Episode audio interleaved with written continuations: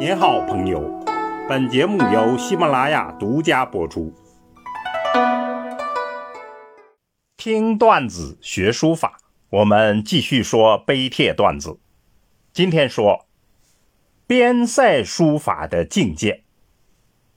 大家一定读过边塞诗：“大漠孤烟直，长河落日圆。”但那只是盛唐文人的感受。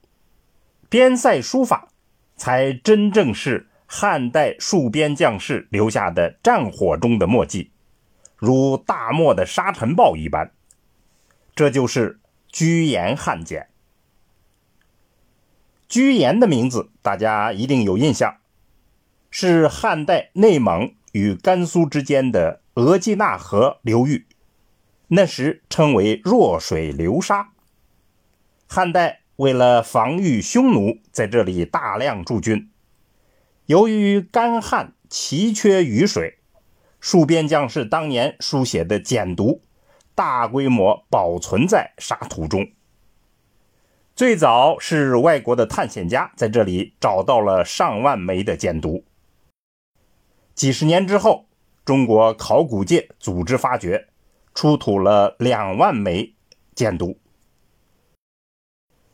居延汉简真正演绎了书法变革。我们看到，是战争，是烽火在大力推进书法的历变。我们这儿就做一个整体的简单介绍。居延汉简主要是西汉的汉武帝到东汉的汉灵帝这之间。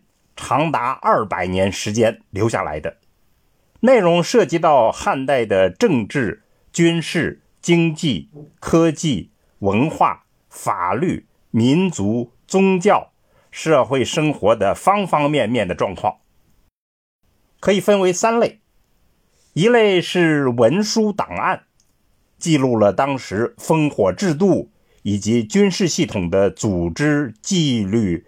运筹指挥等等。二类是有关政策法令以及重要的事件。三类是纪年简。其中最具特色的，譬如“塞上烽火品约”，就是说匈奴入侵时，根据不同的方位、人数、时间、意图、动向以及天气变化。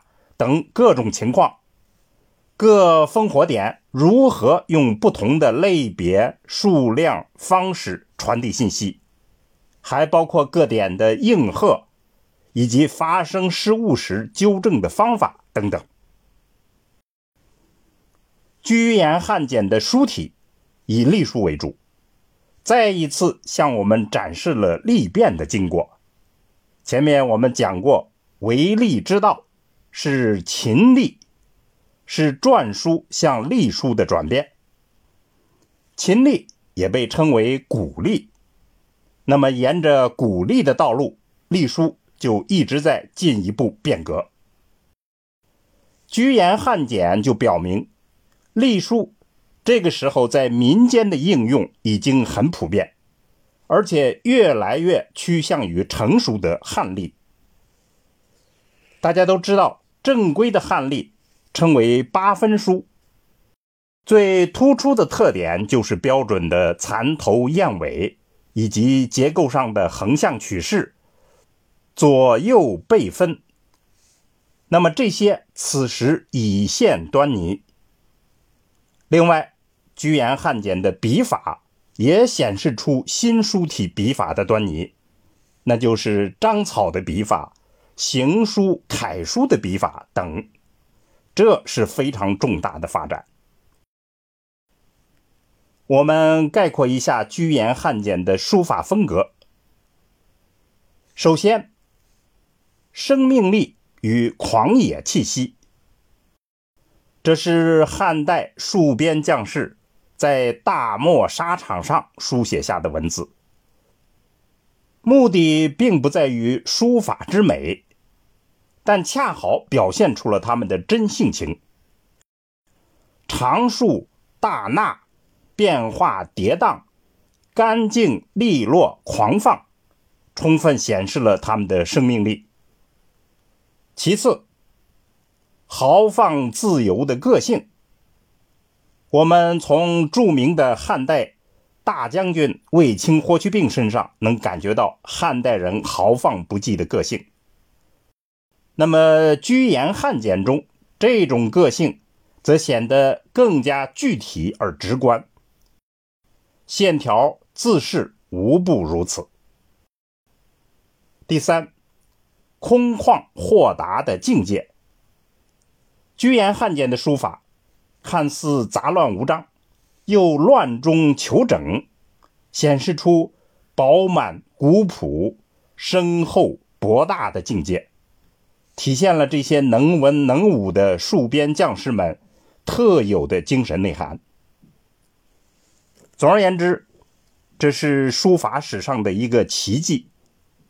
居延汉简书法，开拓的书体，开放的情怀，可以说是前无古人后无来者。